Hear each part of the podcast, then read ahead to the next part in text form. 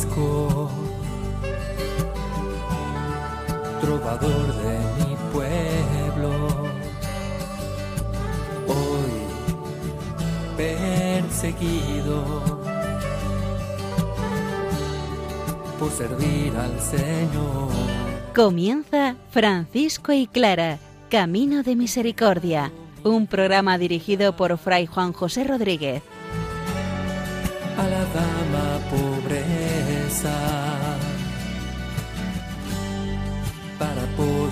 Estar más cerca de Dios. Yo, Clara.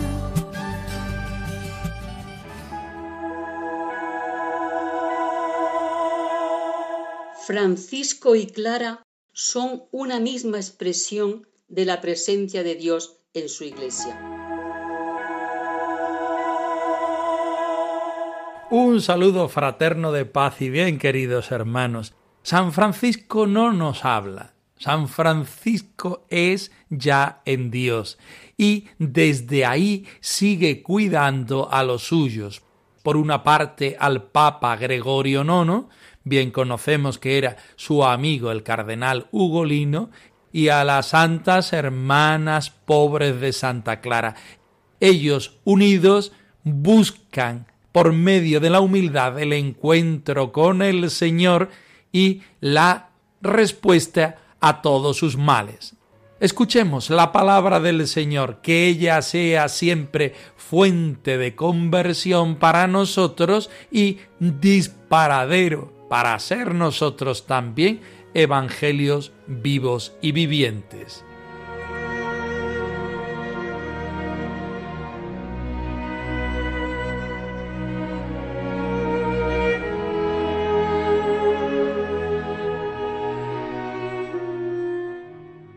Salmo 133 Ved qué dulzura, qué delicia convivir los hermanos unidos. Es un ungüento precioso en la cabeza que va bajando por la barba, que baja por la barba de Aarón hasta la franja de su ornamento. Es rocío del Hermón que va bajando sobre el monte Sión, porque allí manda el Señor la bendición, la vida para siempre.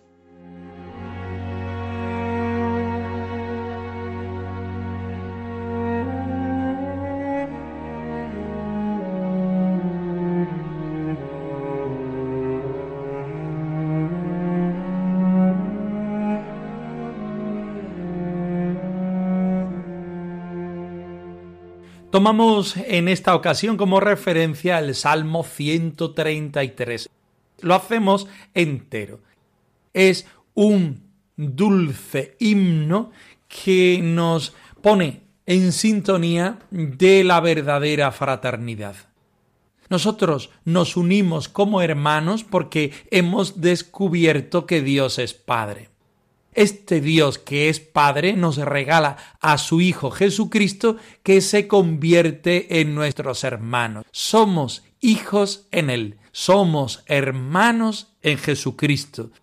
Pero recordemos que los salmos son poemas inspirados en el Antiguo Testamento. Aunque nosotros cristianos vemos en ellos la figura de Jesús, de la Iglesia y de donde llegaremos a ser nosotros Iglesia, todavía el rey David no tiene conciencia plena de esto. Él nos invita hoy a que nosotros hagamos un cántico de alabanza a la verdadera fraternidad. Qué dulzura, qué delicia convivir los hermanos unidos. Su vocación de poeta inspirado por el Señor hace que vengan a nosotros esas imágenes como el ungüento precioso que baja por la barba de Aarón, como el rocío del Hermón que va bajando sobre el monte Sión. Nosotros vemos, constatamos, disfrutamos este don tan precioso que es la presencia del Señor nosotros de igual manera también nos sentimos invitados a bendecir al Señor en nuestra alegría dentro de la fraternidad y acogernos en nuestras penas y miserias en la fraternidad porque en ella está el Señor. Vemos cómo el Papa visita a las hermanas pobres de Santa Clara en el monasterio de Santa Mía, en un momento difícil para él y para la Iglesia, unidos los hermanos frente a la presencia ya glorificada de San Francisco, la vida se hace mucho más llevadera y el Señor sigue hablando. Quien es el dirigente mayor de la Iglesia se convierte justamente por la santidad de la misma y podemos decir por el pecado de la misma en alguien que toma opción por ser pobre, no por amar la pobreza, sino por hacerse el mismo pobre. También nosotros estamos invitados a tener esta misma experiencia.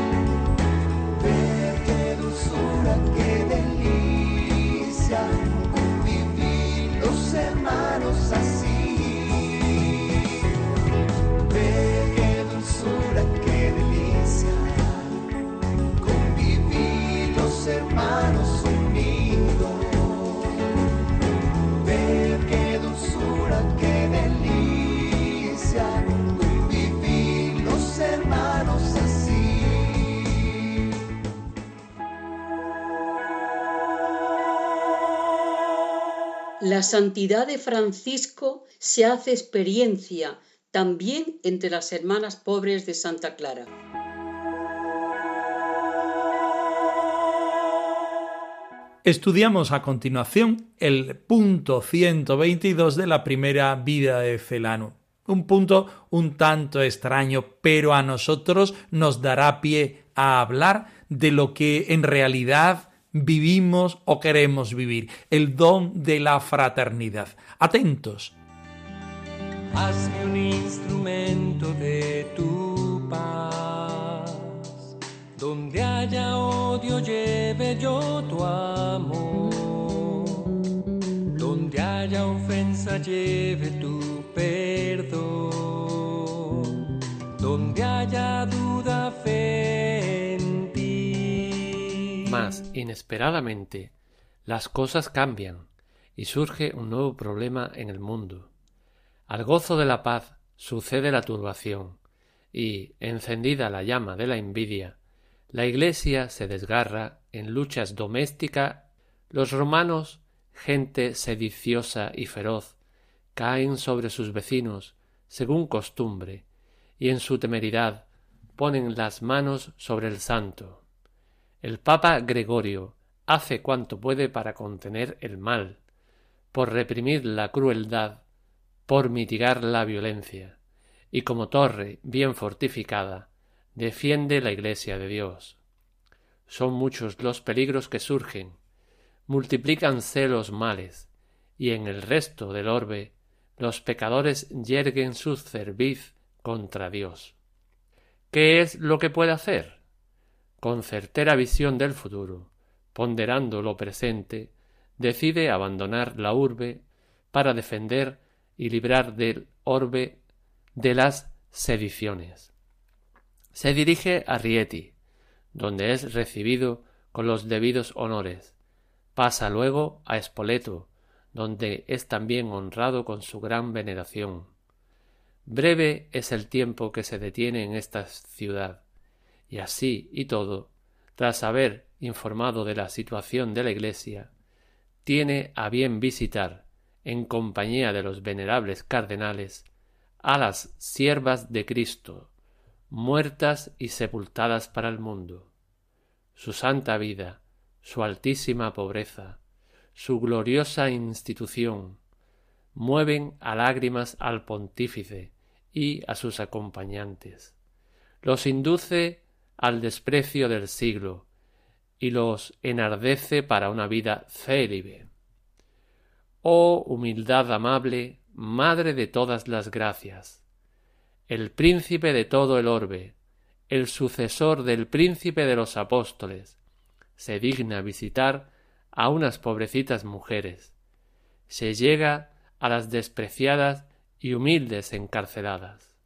Humildad verdaderamente digna de un justo elogio, pero, no obstante, poco practicada y desconocida en muchos de los siglos pasados.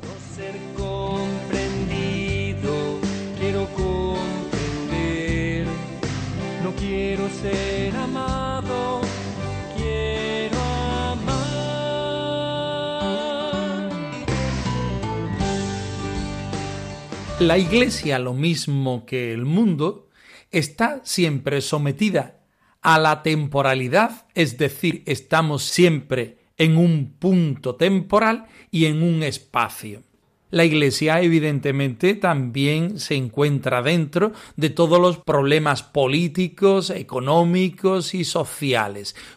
Justamente el punto 122 empieza contándonos que la Iglesia, particularmente el Papa Gregorio IX, que bien sabemos que es el cardenal Ugolino, amigo íntimo de San Francisco, se siente también en un momento difícil, de peligro.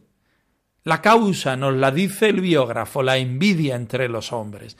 Podíamos explicar aquí las causas sociopolíticas, económicas, incluso que llevan a la guerra, pero no queremos perder este tiempo. Sería eso objeto de otro programa o de otro momento. Nosotros nos damos cuenta ahora de que el Papa abandona su sede de Roma y va buscando dónde puede encontrarse con el Señor, donde el Señor puede decirle qué es lo que hacer en este momento. Recordemos aquella frase de San Francisco, Señor, ¿qué quieres que haga?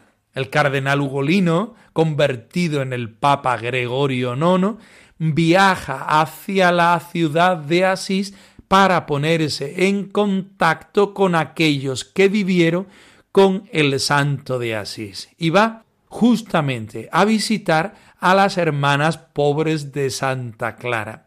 El Papa se sumerge en la pobreza radical y en la humildad radical. Quiere convertirse, quiere vivir esta crisis como un momento de encuentro con el Señor y como una posibilidad para responder con mayor veracidad, si cabe, a lo que el Señor le está proponiendo. No solamente personalmente, sino también en la gestión del gobierno de la Iglesia.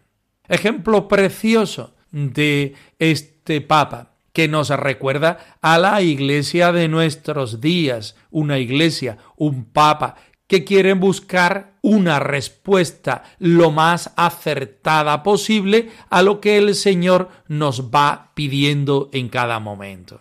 También nosotros, miembros de la Iglesia, nos sentimos interpelados por el ejemplo de nuestros pontífices, los de antes y los de ahora también nosotros nos vemos interpelados por esta gracia de vivir desde la humildad, la pobreza y la fraternidad todas nuestras realidades temporales.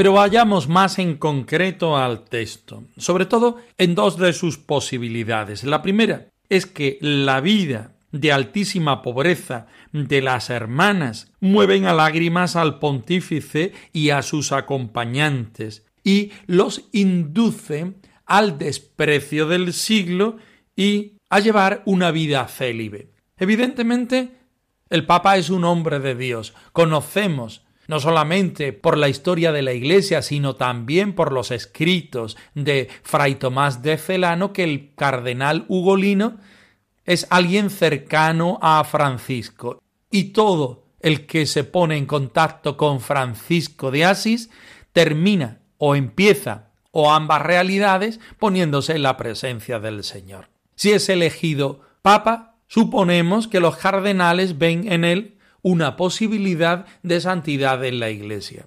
No obstante, este episodio nos lo hace ver. La santidad, la conversión, no es algo que se hace de una vez por todas, sino que frecuentemente tenemos que recurrir al Señor para que Él nos dé su luz, para que Él nos dé la capacidad de ser más de Él. Cuando recurrimos al Señor, Él nos regala una cualidad o un acento a la cualidad que previamente estábamos viviendo. En este momento, el Papa y los cardenales encuentran algo fundamental, el desprecio del siglo, es decir, todas aquellas cosas que resultan vanidad y el don de la castidad en mi corazón, en mi cuerpo, en mi proyecto, solamente se encuentra la persona de Jesucristo y desde Él puedo y quiero llegar a los demás. El biógrafo termina con una oración que se convierte en pregón acerca de la humildad amable, como él la llama, que es madre de las otras gracias. Porque el Papa, llegando a Asís y poniéndose en contacto con las hermanas pobres de Santa Clara, reconoce la humildad verdadera como digna del juicio glorioso de Dios. Reconoce que es poco practicada y desconocida por muchos. Y él empieza queriéndola vivir.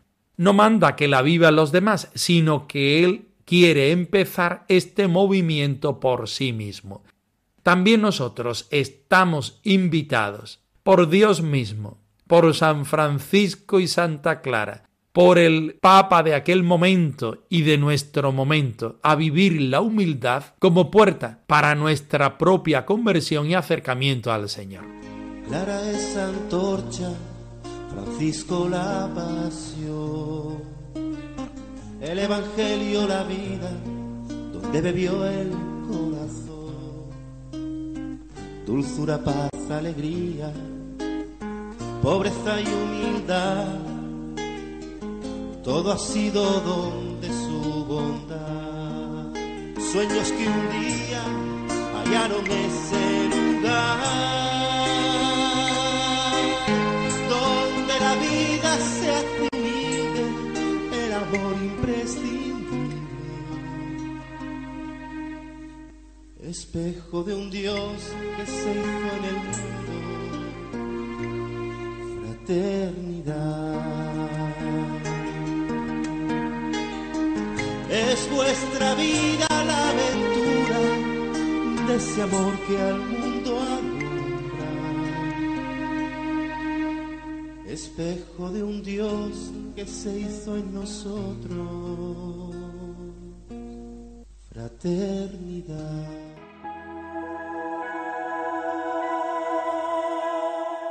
Santa Clara recuerda su vida sobrecogida en la experiencia que le aporta la palabra.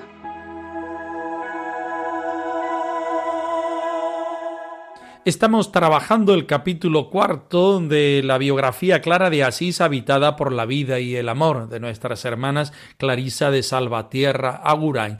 Escuchemos atentamente cómo Clara vive desde la palabra, en la palabra y por la palabra.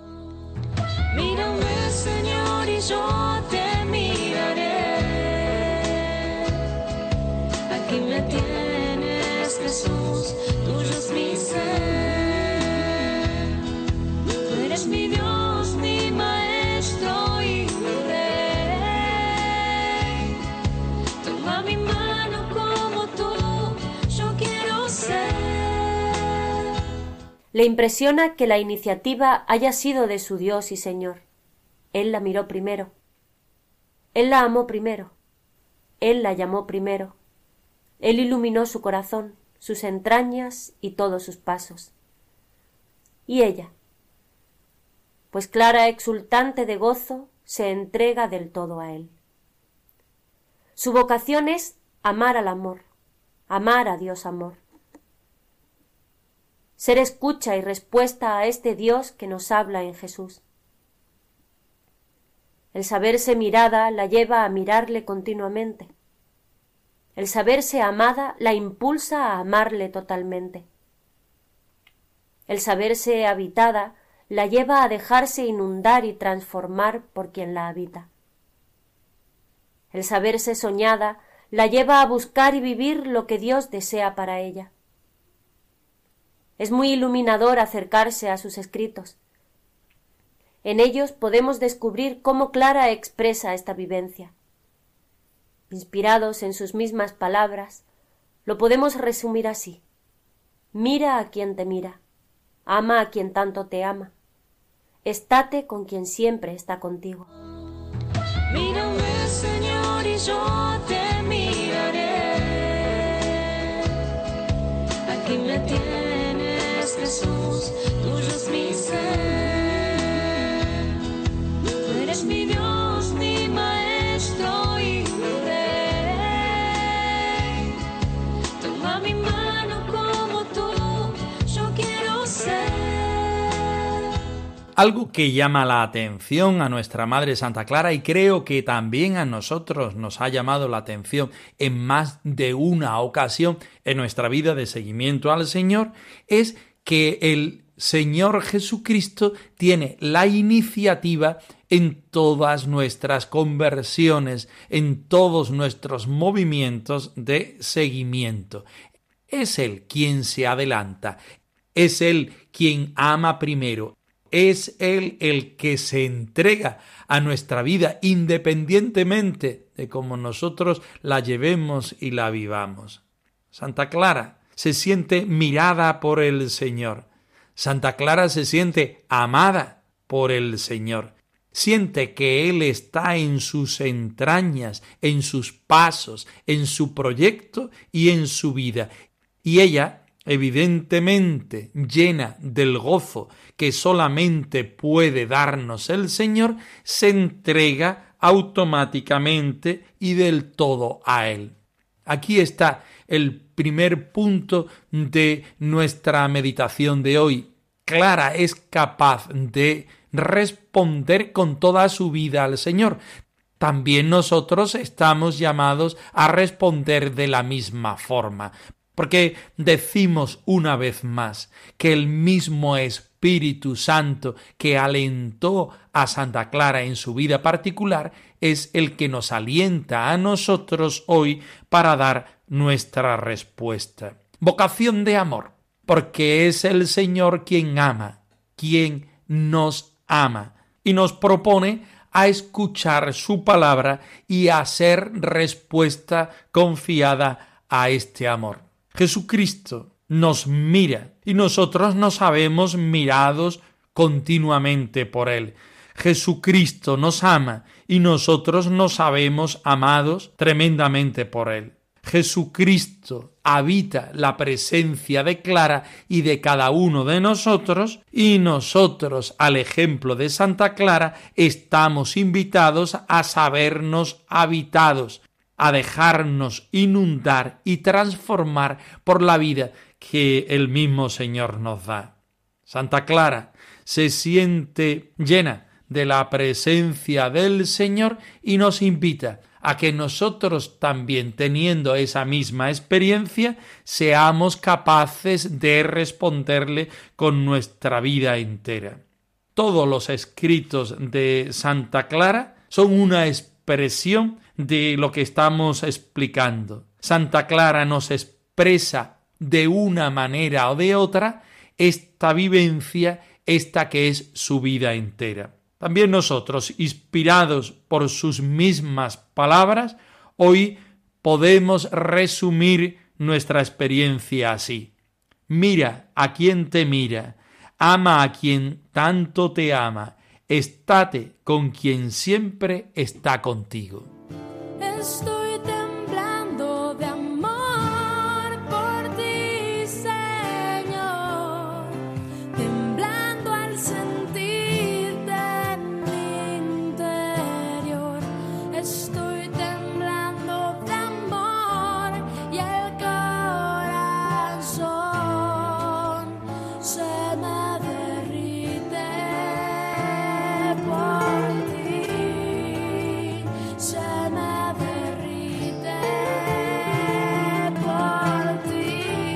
Francisco y Clara, arroba radiomaria.es. Os dejamos la dirección de nuestro correo electrónico por si queréis poneros en contacto en algún momento con nosotros.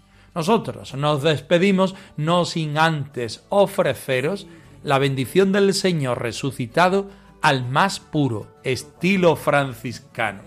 Que el Señor os conceda la paz y el bien, hermanos.